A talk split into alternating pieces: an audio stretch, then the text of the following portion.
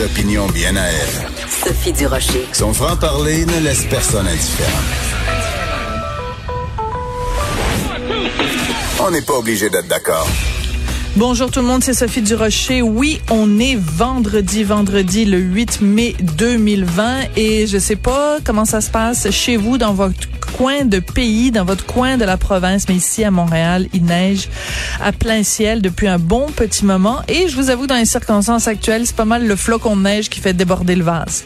On s'entend, on est en pleine pandémie, perte d'emploi, des problèmes euh, évidemment euh, du côté de la, de la mortalité en CHSLD et on se lève le matin et il neige un 8 mai. J'avoue que c'est un tout petit peu difficile pour le moral, mais c'est pas grave parce que pendant la prochaine heure, on va être ensemble, on va vous proposer des entrevues intéressantes et je commence avec une question.